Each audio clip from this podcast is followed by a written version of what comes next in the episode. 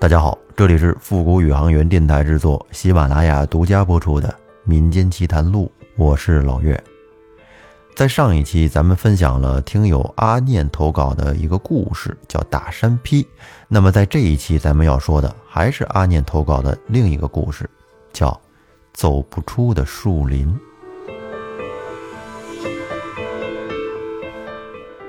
故事要倒回到一九八九年，那时候木匠活儿还是比较吃香的，像做房子、打家具，都得要木匠师傅亲自上门，而且户主家得包料包饭。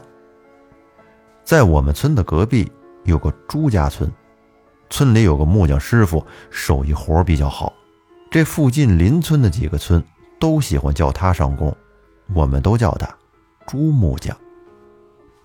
有一次，我们村有一家嫁女儿，这女方家呢要打家具、配嫁妆，因为过十来天就要结婚了，于是就叫朱木匠来他们家打家具。那时候配嫁妆一般都是什么烤火筒、洗脸架、衣柜箱、梳妆柜之类的，这些活也用不了几天，而且这家的嫁妆也比较少，三天就差不多能做好了。可事情就发生在。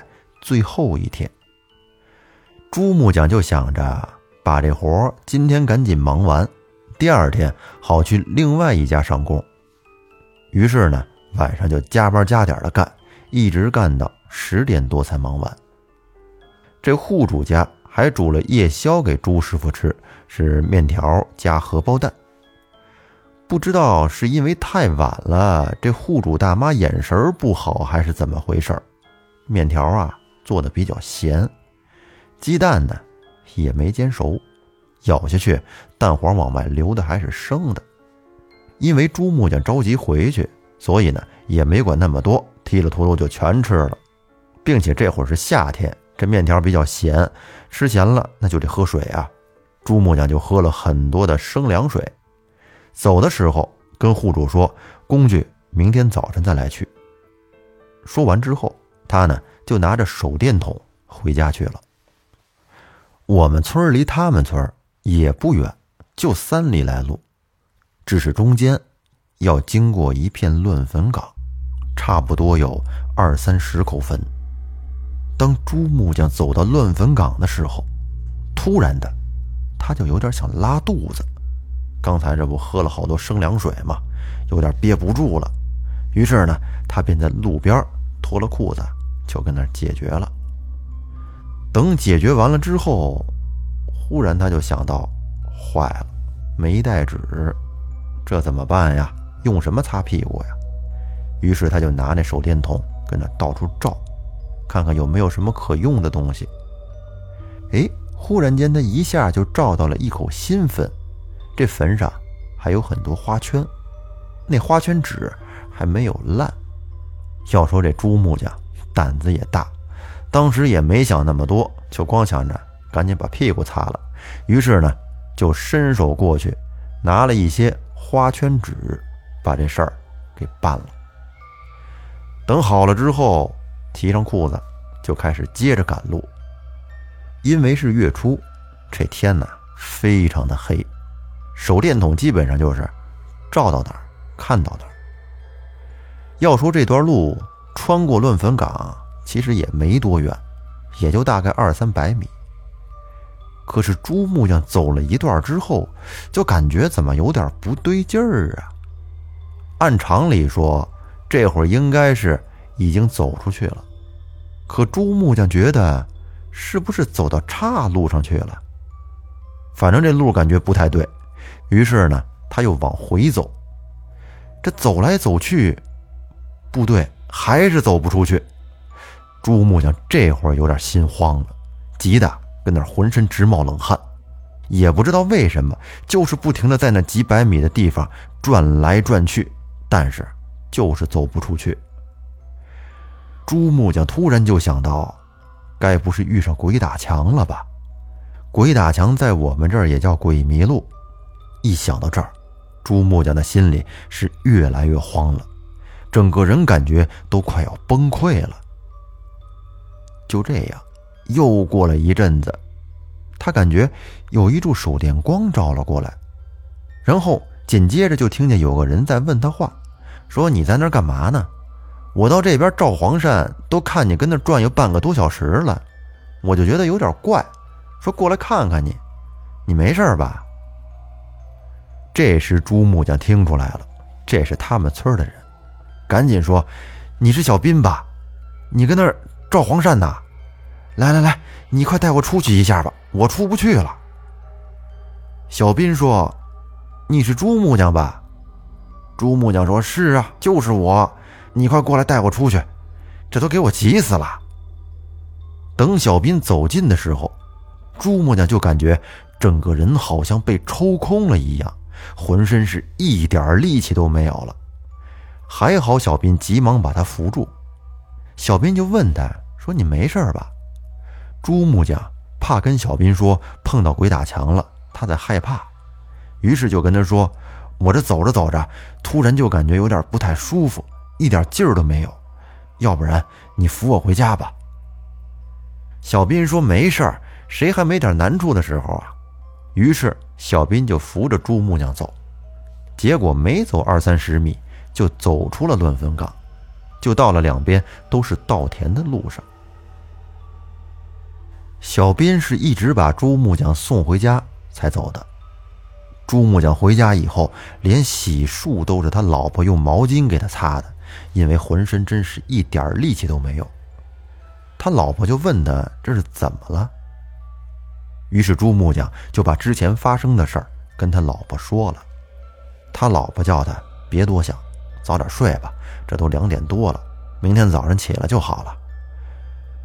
等第二天天亮了，朱木匠还没好，他老婆一看，他现在比昨天更严重了，在那浑身颤抖着，满头都是汗，于是赶紧叫他儿子来我们村请太叔公。叫他帮忙去煞。太叔公去了之后，问清楚了前因后果，就说：“我只能试试，你这煞比较重。”然后等做完了法之后，太叔公摇着头说：“我已经尽力了，你们把他赶紧送医院去，然后再另外找一个更厉害的驱煞先生吧。”话说太叔公在没帮别人治好病之前，是什么都不会要的，而且即使治好了，他也只是要吃的，比如说鸡、鸭、米之类。太叔公说啊，要钱还不如要点实在的，这样呢还不伤人情。后面朱木匠怎么去看病，怎么请先生去煞，就不知道了。但是没过一个星期。听说朱木匠就去世了，死的时候，朱木匠四十岁都还不到。太叔公最后说：“有些鬼呀神的，不信他也没事儿，但是你们不要随意去打扰他们，要敬鬼神而远之。”那这个故事到这儿就说完了。这朱木匠啊，也是。你说你跟地上找点什么擦不行啊？非得找那花圈纸，这不就相当于您把人家的私有财产、钞票给霍霍了一个意思吗？结果惹人家不高兴了。反正人行人道，鬼走鬼道，谁也别打扰谁，互不相干就完事儿了。这个听友阿念当时一共给我投稿了三个故事，嗯，上一期说了一个，那下面我把最后一个也给您说了吧。这个事儿是发生在我九岁那年的夏天，记得那是个星期六的晚上，因为第二天不上学，我就跟一帮小朋友玩的比较晚才回家。在我回家的路上，会经过一片竹林。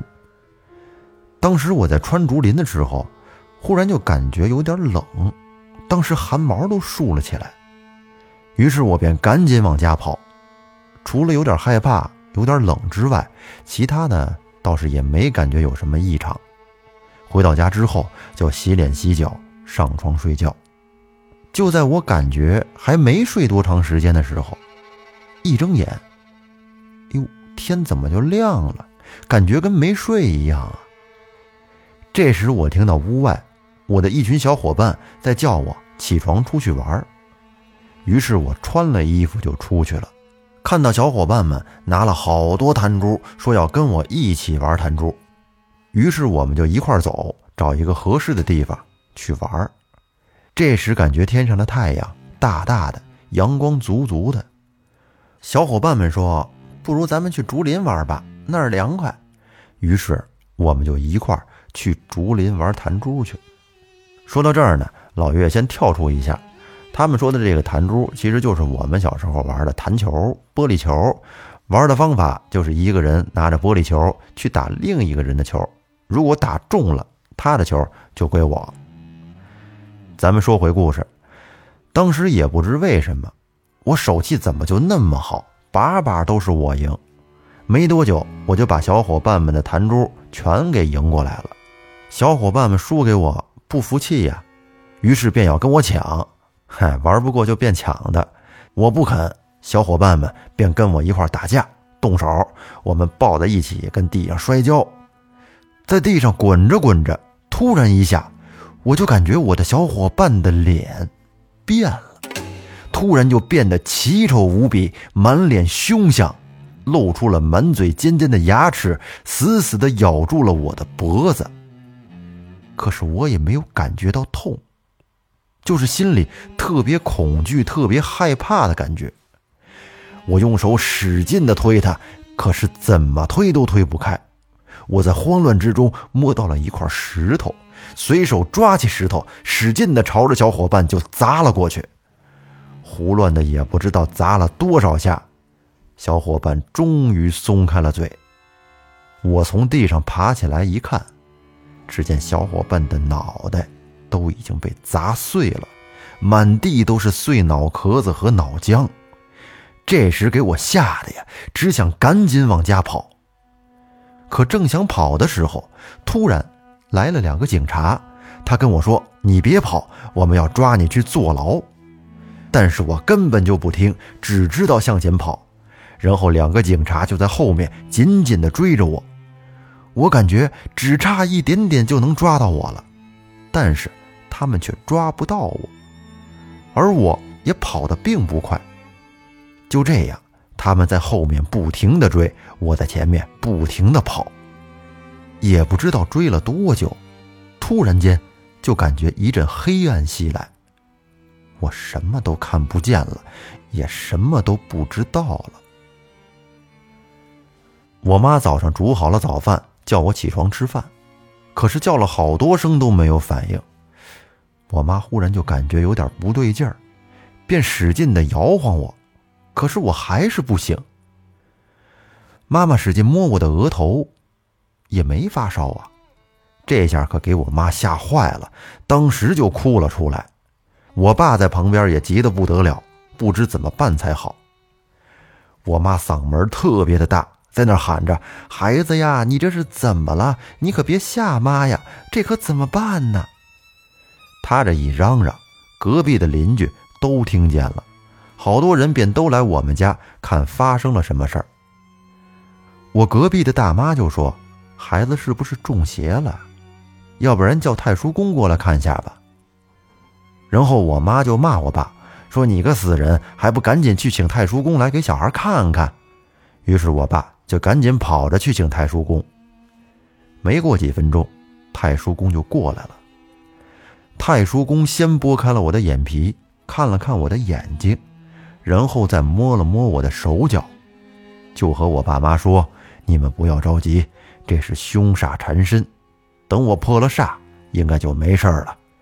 你们先去准备一点东西，准备一把劈柴的斧头，半碗糯米泡清水。”再摘一片柳叶泡在里面，再找一个空罐头罐子装好了沙子，备用。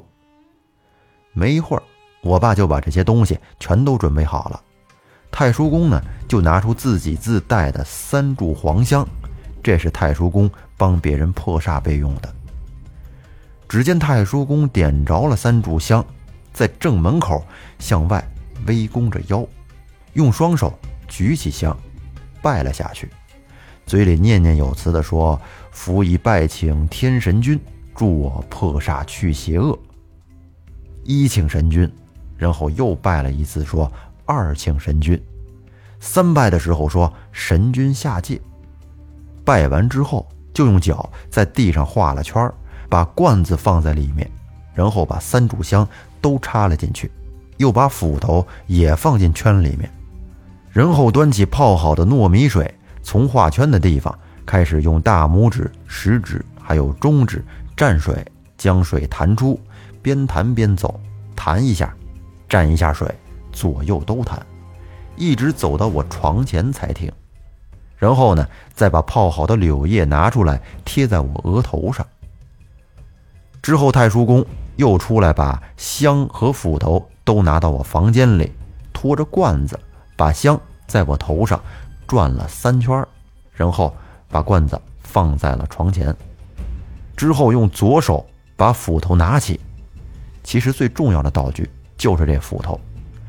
他用左手食指和中指插进了糯米水里。嘴里说着“请神君入灵府”，然后右手用中指和食指蘸着糯米水，在斧头的侧面写了“灵”字。接着，太叔公就拿着斧头，用斧头对着香，低着头，嘴里念着“辅以拜请破煞咒，手举神符口念经，念得上界下方都清净，人离难，难离身，一切灾殃化为尘。”尘归尘，土归土，莫怨前世苦，只求来世享。今世神府送灾殃，不怕流年和邪煞，不怕太岁来较量。凶神恶煞挡必打入阿鼻地狱，天灵灵，地灵灵，太上老君急急如律令。刚说完，太叔公马上用斧头背对着我的额头，在二十公分的位置停住了。嘴里大声喊着：“嘿，破！”这时我一下就从黑暗里清醒了过来。我的脑袋很清楚，可以听见别人说话，可是就是睁不开眼，手脚也动不了，好像是被什么东西压得死死的。我真是急得都想哭了，但是哭也哭不出来。太叔公看我还没睁眼醒来。